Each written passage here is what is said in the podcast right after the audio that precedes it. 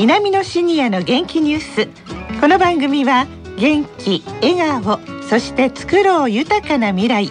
JA 兵庫南の提供でお送りします。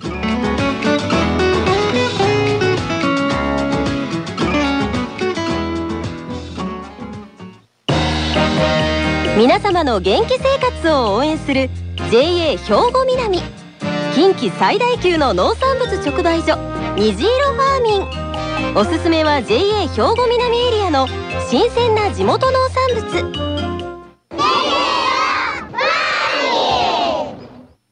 皆さんおはようございます。藤原まさです。南のシニアの元気ニュースの時間です。この番組は兵庫県の高齢者大学南野学園の元気なシニアの皆さんが気になったニュースや話題を取材しラジオを聴きの皆さんにお伝えいたします。今回は南野学園ラジオ放送サポーター A 班の方々に来ていただきましたそれでは自己紹介からお願いします渡田翔英69歳です塩津美智子70歳です中岡真知子64歳です。はい、よろしくお願いします。よろしくお願いしますさて今日の話題は何ですか、塩津さん？はい今日はうなぎの話題ですうなぎですか、はいいいですね。ラジオをお聞きの皆さんはうなぎの旬っていつ頃かご存知でしょうか？土曜の牛の日が旬っていうのもおかしいですしね。いつなんでしょう？夏じゃないですか？と思いますよね、はいうん思います。うん、ちょっとこちらをお聞きくださいあのうなぎの旬はですね一般的に夏がっていうふうに思われてる方が多いと思うんですけれども本来のうなぎの旬は晩秋秋から、えー初冬の冬にかけてっていうのが一番、まあ、脂が乗るということで、あー本来のうなぎの旬というのはその時期になりますえー、うなぎの旬って今なんですか？秋から冬にかけて？そうなんですよね知らなかったですね。ねでもあの今の神のようなうなぎの旬を教えてくださったお声はこれはどなたなんですか渡田さん。うなぎの専門家大阪堺市でうなぎの加工卸をされています株式会社五郎島の営業部長岸本正彦さん古谷俊之さんにそのお話を伺ってまいりました今の声はそうだったんですね。ね五郎とあの堺市でうなぎの加工卸をしていらっしゃるということで、あの五郎一郎二郎谷五郎の五郎。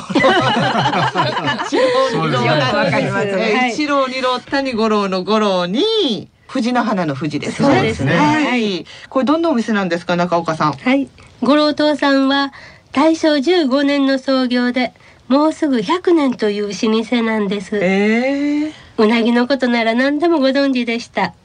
いろいろと役に立つお話もありますから、インタビューをお聞きください。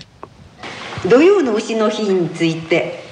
お尋ねしますえー土曜の牛はですね、まあ、土曜というのが年間にあの季節の変わり目として1回あたり約、まあ、18日間、え1年間に4回ございます、はい。で、えー牛の日というのはね牛虎魚の、えー十二支の。その18日間の中に牛の日が入ったのが土曜の牛と。はい。うなぎの調理の仕方で、関東、関西の違いはありますか？関東と関西はですねあの、まあ、どちらもうなぎよく食べるエリアなんですけれども、えー関西につきましてはもともと関西は町人商人の町でございまして、まあ、お互い腹を割って話し合いましょうというこの町人の心意気のところから、はい。まあ、腹開きという形で,、で頭をつけた状態であの蒸しを入れずに、えー直火で焼くのが、まあ、関西の地焼きと、えー言われるものでございましてで一方、まあ、関東の方はもともと武家の社会といいますか、えー武士の町でございましたので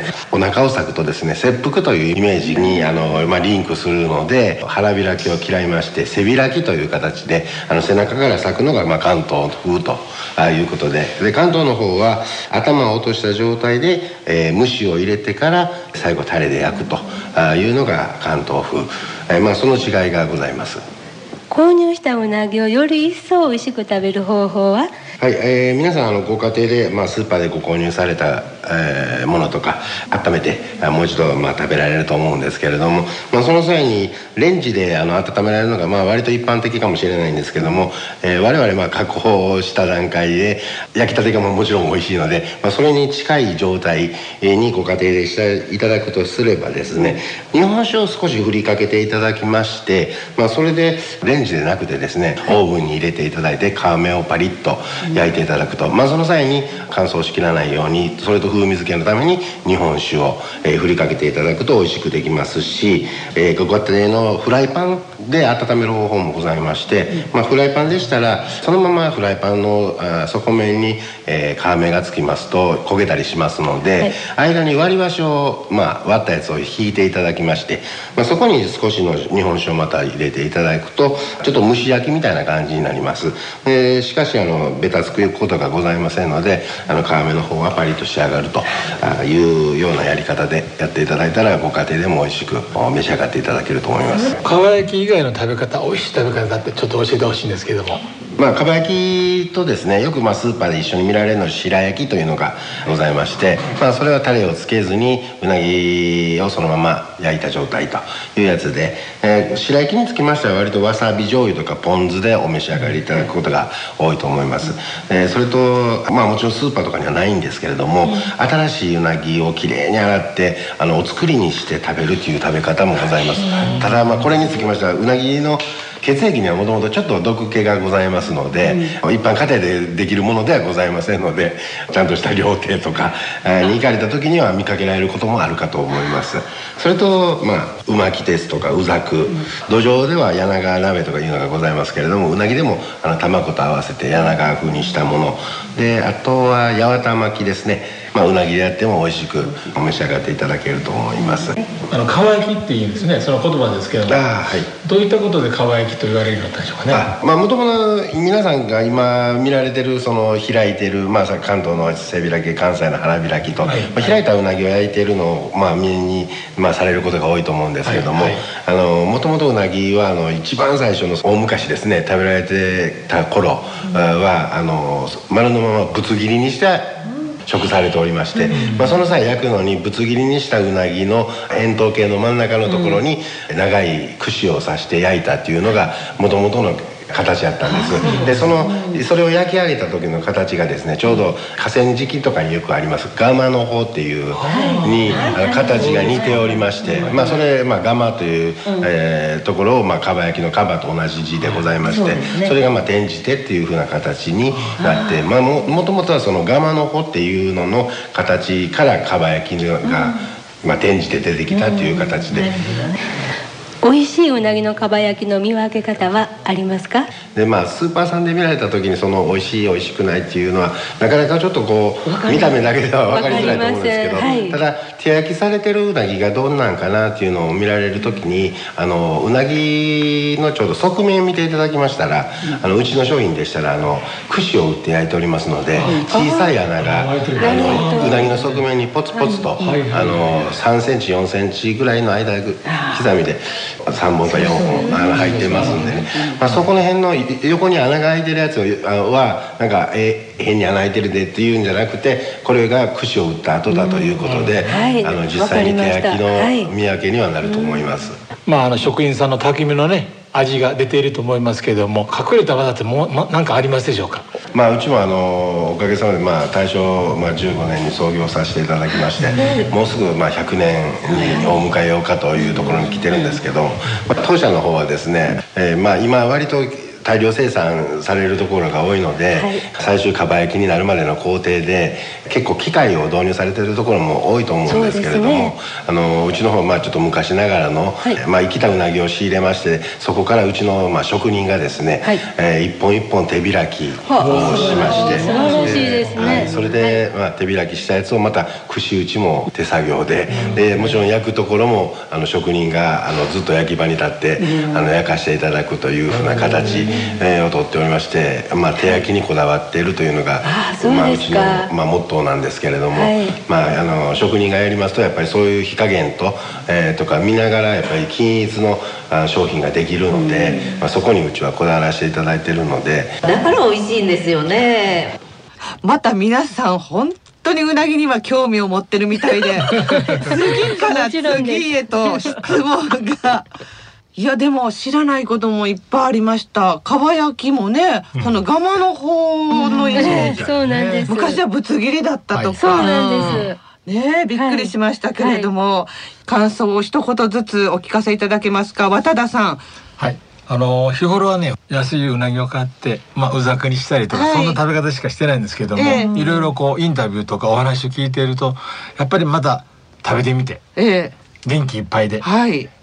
パワーアップしたいと思います。そうですね、もう聞いてるだけでパワーアップしました。私何よりもあのうなぎの刺身が食べてみたいなと思ったんで。ね ねえあれは料亭じゃないと食べれないそうなんですけれどもね。いや中岡さんは今うなぎの刺身に食いつきましたけれども。はい食いつきました ねえ中木翔さんもね二、はい人とも女性ははいいかがですか、取材されて。そうですね。えっ、と日本って本当に周り海に囲まれてるからお魚がいっぱいあるしね、い、はいろんなお魚がある中でうなぎっていうとまた特別な高級感が感じられるんですよね。はい。であまり今までに食べられなかったのですがでも五郎堂さんのお話でああやっぱりこれやったらお値段も高くて当たり前だな。とう。ん美味しいものを食べるにはやはりこれぐらいかかっても仕方がないんだかなとか思いました。はい。うん、でまたこれからが旬だということですのでねまたいただいて元気もりもりになりたいと思いました。はい。そして